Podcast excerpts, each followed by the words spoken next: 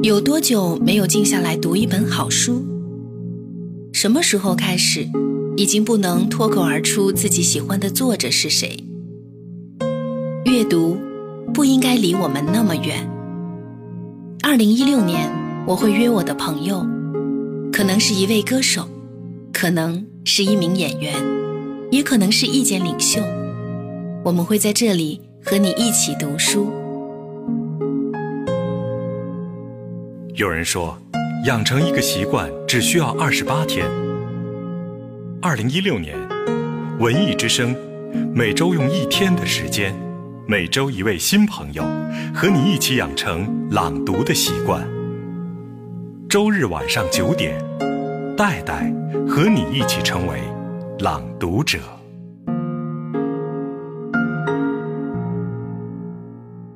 读一本书，就像经历一段感情。不管过程枯燥无聊还是生动有趣，都能让我们遇见不一样的自己。大家好，我是主持人李想。周日晚上二十一点，我和主持人戴戴一起在文艺之声品味书香周日特别呈现《朗读者》中，带你朗读邱薇的新作《男人相对论》。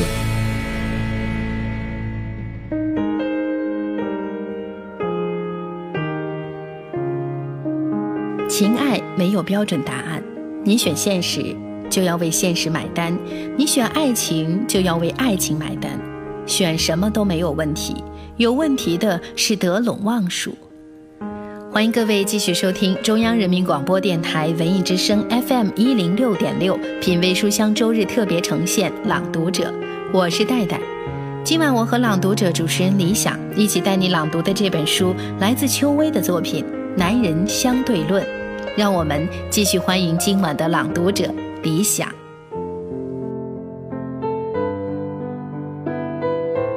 大家好，我是今晚的朗读者李想。姚丽丽是跟宋志友结婚许多年的合法妻子。此刻，姚丽丽和每个早上一样，正有规律的打着鼾。宋志友想不起从什么时候开始，睡着的姚丽丽会发出这种可观的鼾声。也许他一直都这样，只不过从前都是他先于姚丽丽睡着，又后于姚丽丽醒来，所以宋志友没察觉他打鼾。直到最近，他醒了，他没醒，打鼾才成了宋志友对姚丽丽的一个新的认识。是啊，即使在表面上看起来非常亲密的两个人之间，也长久地隔着许多的未知。有一天晚上睡觉之前。宋志友看姚丽丽心情不错，就跟她说了他听见她打鼾的事儿。不知道为什么，才没说两句，姚丽丽就被激怒了。我怎么会知道？再说了，你怎么知道是我而不是你自己？再说了，偶尔呼吸重怎么了就？你终于知道我有多累了吧？我就不明白了，我成天这么累，我图什么呀？你明不明白？我成天累成这样，我为了谁呀？宋志友。主管语言的脑组织条件反射地蹦出“为我，为我”这四个字。姚丽丽紧锁的眉头把这四个字躲在宋志友的唇齿之间，她俏皮不起来了。一个人俏皮的能力和性感的能力成正比。姚丽丽不知道这个道理。和过去许多年一样，她用连声质问终止了她丈夫的一部分诚恳、俏皮，跟与俏皮相关的性感，也同时。终止了他们继续对话的可能。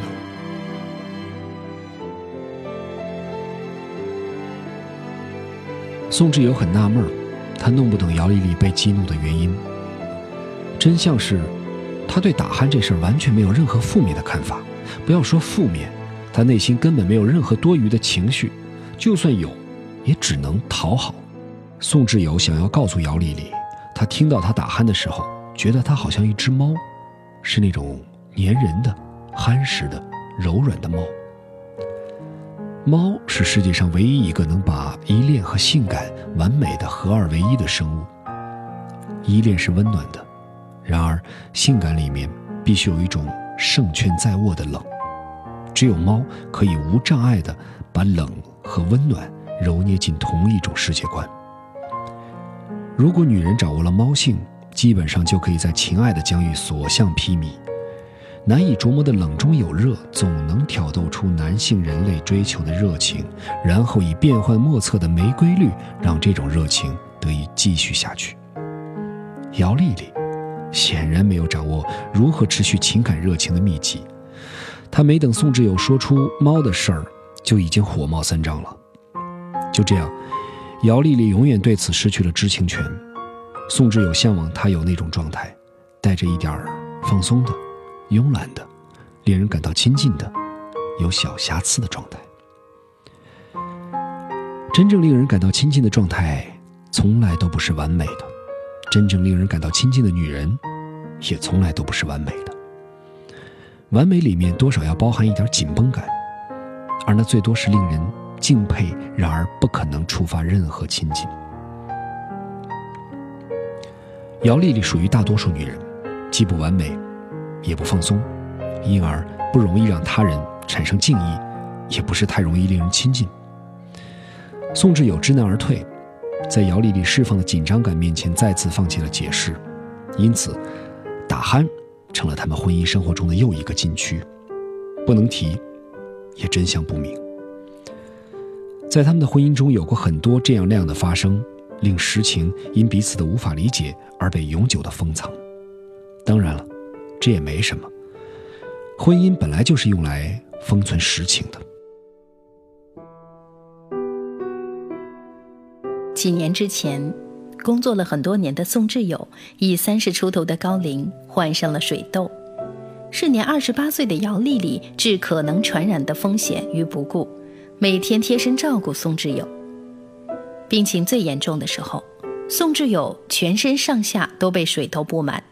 姚丽丽就坐在他旁边，没有丝毫厌弃的心情，没有任何女生常有的密集恐惧症的矫情，镇定地陪伴在宋志友身边，脸上挂着矢志不渝的要陪他康复的微笑，眼神穿过宋志友因长了水痘而耷拉下来的眼皮，努力地保持着跟他的对视，那个眼神。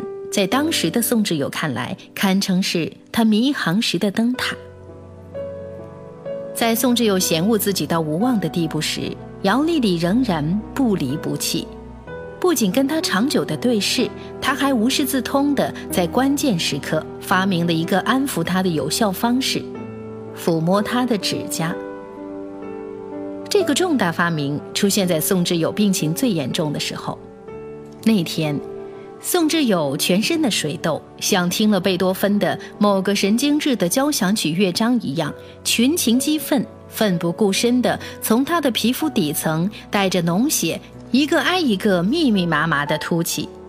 水痘们好像很兴奋，带着一种乌合之众的流氓精神，集中发作到巅峰，没有给宋志友保留任何一块超过五厘米见方、不疼不痒的正常好皮肤。就在宋志友被这些闹革命的小脓包们折磨到几乎要冒出求死的念头时，坐在一旁的姚丽丽忽然伸出自己的一根手指，放在宋志友的一个指甲上，然后开始打着圈儿抚摸那枚指甲。当时宋志友全身每一个部位都被刺痒包围，只有指甲无血无肉亦无痘。那些唯一幸免的小小的身体的组成，就这样被姚丽丽一个一个的缓慢的、很有比例的、仔细的抚摸。她的手指在她的指甲有限的方寸上认真的游走，力度和规则颇有禅意的传递出细微但坚定的温度和触觉。宋志友顿时有种被拯救了的感觉。那是一种很难解释的爱抚，它包含了一些怜惜。像幼儿时期妈妈的掌心留在小孩背后的那种怜惜，还包含了一些信任，像神职人员留在迷失的人们头顶的那些以神之名的充满希望的爱的救赎。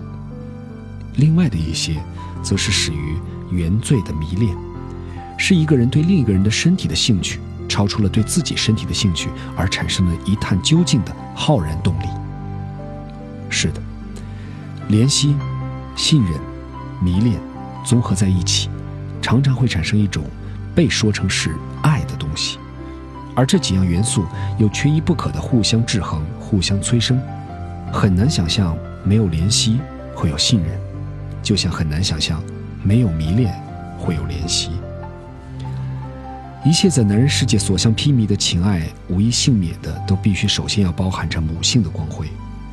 没有了怜惜和信任为前提，迷恋就如同茹毛饮血，粗鄙如禽兽。就是这样吧。因水痘之故，姚丽丽的母性光辉在宋志友的情爱世界产生出一种魔力，让他从全身奇痒的追杀中暂时逃脱。他对宋志友的意义远远不是止痒，而是陷落。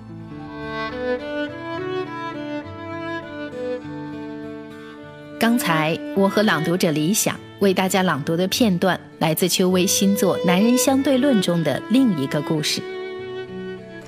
三十七岁的宋志友有一位结婚许多年的妻子姚丽丽，他知道姚丽丽是那种冷静而又充满现实生活感的女性，但是却在出水痘的时期被她的怜惜、信任和关怀俘获，与她步入婚姻。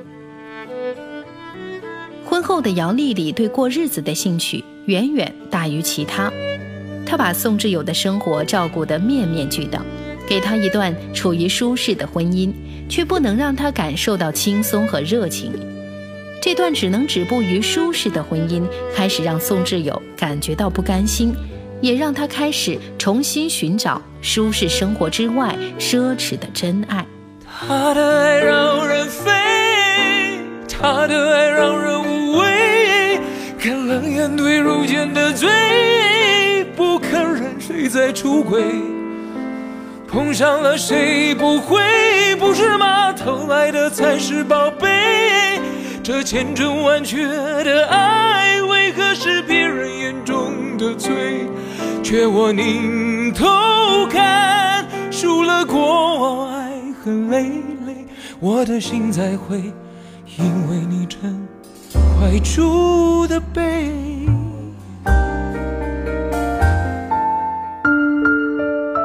我是今晚的朗读者李想。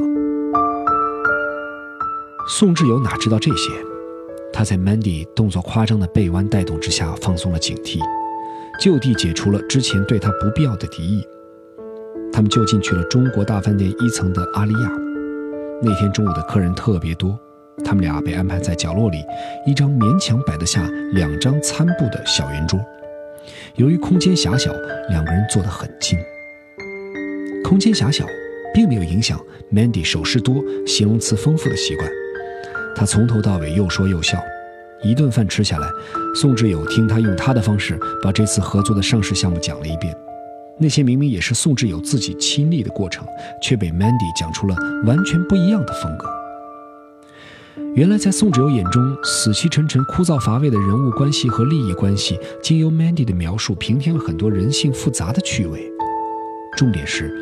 Mandy 身上散发着一种香味儿，那不是具有侵略性的香水或香氛的味道，而是一种时有时无的，好像从头发或皮肤上散发出的突出但柔软的香味儿。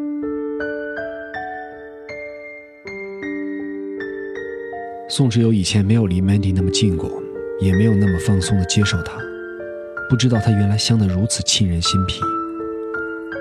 宋志友从前没有见识过太多女人香，在他少年时代的生活环境中，女人的主要香味等同于饭香。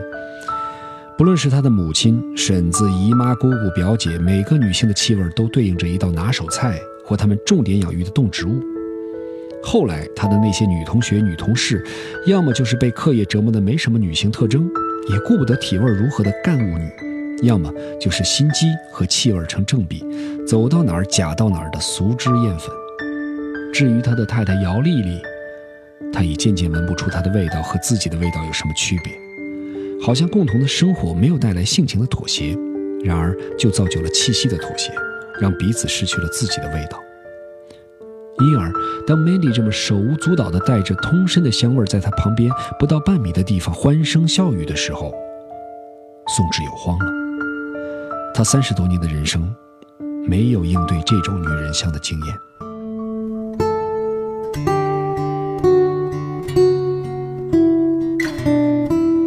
Mandy 不知道，在他图一时口舌之快，贬损着把老严放在对立面的时候，他和宋智友之间的关系也出现了质的转变。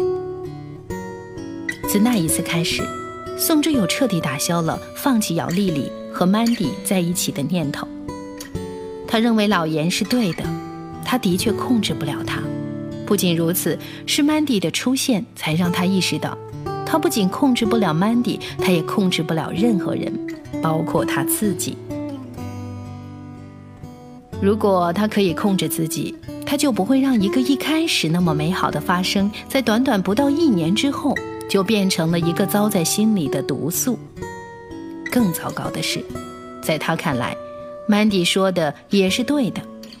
那种打从心里想要控制谁的感受，恐怕就是一种隐匿着的 loser 的心态。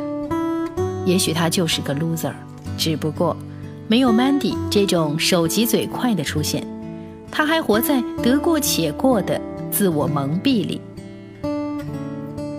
就是这样的一场春梦，不仅在心里播种了毒素，还吹醒了他赖以生存的自我蒙蔽。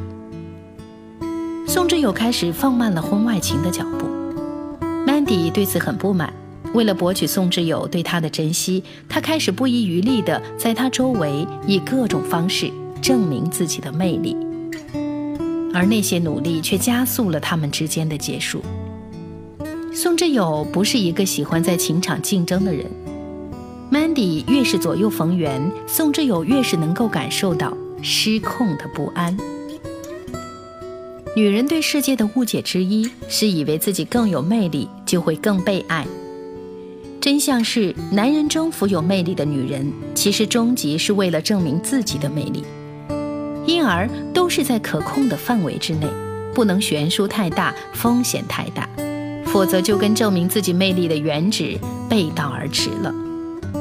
因而，像宋智友这样一个对成本和产出之间的制衡有着严密计算审查的人。对于需要过度投入成本的方案，他都会异常审视。而 Mandy 不同，投行的实质是尽其所能把一切都包装得更加理想化。投行的精髓是包装完之后，转寄首先成为这个理想化的忠实信徒。不久之后，他们就彻底分手了。有那么一阵子，宋智友开始感到孤独，那是一种前所未有的孤独，和青年时代那种单纯的觉得自己怀才不遇的孤独是完全不同的另一种孤独。这个孤独是一种不管才不才遇不遇，孤独终究是孤独，那种更让人绝望的孤独。在那个孤独里，他最不想面对的人就是和他生活最密切的姚丽丽，好像面对会令他最不堪的秘密被发现。那个不堪的秘密，既是一个婚姻稳定、安居乐业、衣食无忧的成年男人，竟然还不可救药地感到孤独。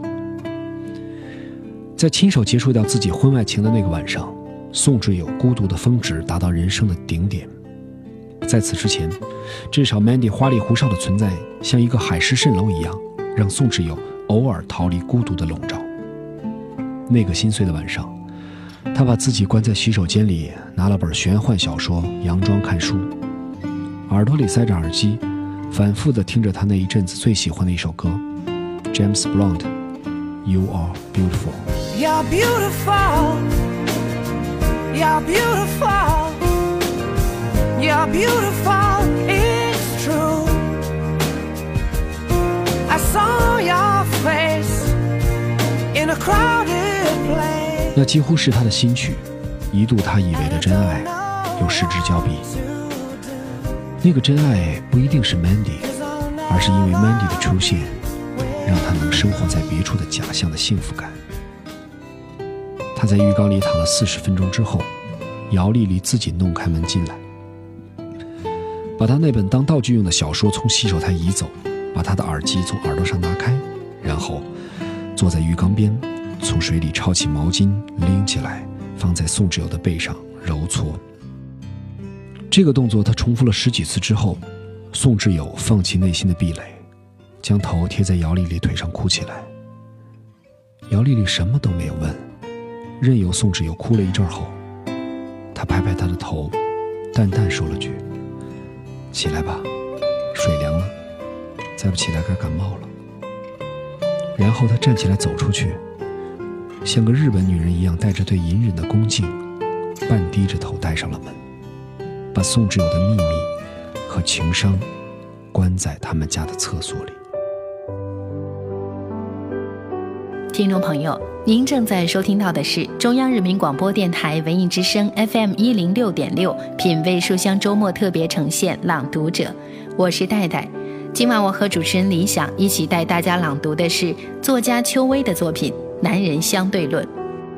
无论哪种形式的爱情，那些最初打动人的火花，都有可能最终成为埋葬爱的火海。就像姚丽丽体贴的照顾，就像 Mandy 精致自信的魅力，他们在情感萌发之时吸引了宋志友，又在他渐渐熟悉之后，都为他带来了恐慌。那我们应当如何选择或者辨别一份不会变质的爱？是从现实需求出发考量，还是照顾精神层面的沟通需求？在情爱的世界里，没有标准或者正确答案，以什么为参照去选择并不重要，重要的是要有足够的勇气为选择背后的丧失买单，也要有足够的温情看到选择带来的美好。任何一段感情都有它可酿造的幸福感，也都潜伏着变化的霉菌。就此而言，没有太大区别。因此，选择本身并不会带来痛苦，痛苦的是得陇望蜀，带着不甘心，什么都想要。偏偏在情感的世界里，向来没什么完满。我是今晚的朗读者李想，谢谢你今晚和我一起完成读书这件美好的小事情。今晚，我带你朗读的这本书来自邱薇的《男人相对论》。他们犯过无数次愚蠢的错，却依然记得曾经爱过的一点好。在感情的世界里，从来没有是非黑白，只有心甘情愿。谢谢您今晚的收听。谢谢今晚的朗读者李想，也谢谢各位的收听。爱似乎是世间唯一可以与时间比肩的宝物。人总是在与时间的抗衡中尽力寻找爱，但最可怕的不是无法在时间的流逝中永远留住爱，而是曾经拥有爱的我们，却最终在心底长出了恨。所以，关于爱，我们只要记得它萌芽时的美好，浓烈时的激情，共度时的温柔，以及身处其中的那份心甘情愿。今晚我们为你朗读的这本书来自邱薇的作品《男人相对论》。节目之外，各位也可以找来这本书来读一读，也许会带给你更多的启示。您可以通过节目的微信公众平台“带你朗读”和我们交流沟通。戴是不可取代的代。我是主持人戴戴，再次感谢你的收听，让我们下周同一时间再见。让我轻轻地吻着你的脸。擦干你伤心的眼泪，让你知道在孤单的时候还有一个我陪着你。我要轻轻地对着你歌唱。像是吹在草原上的风，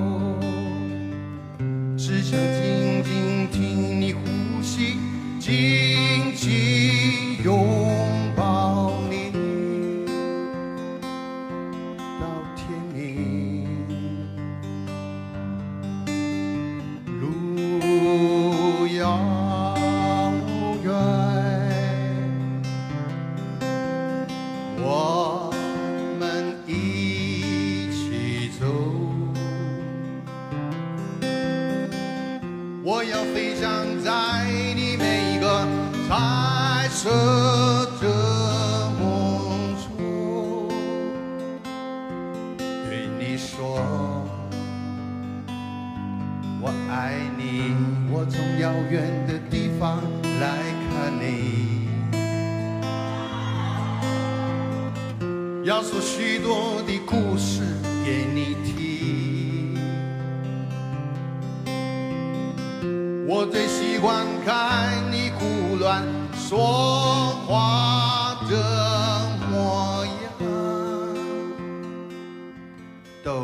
笑。尽管有天我们会变老，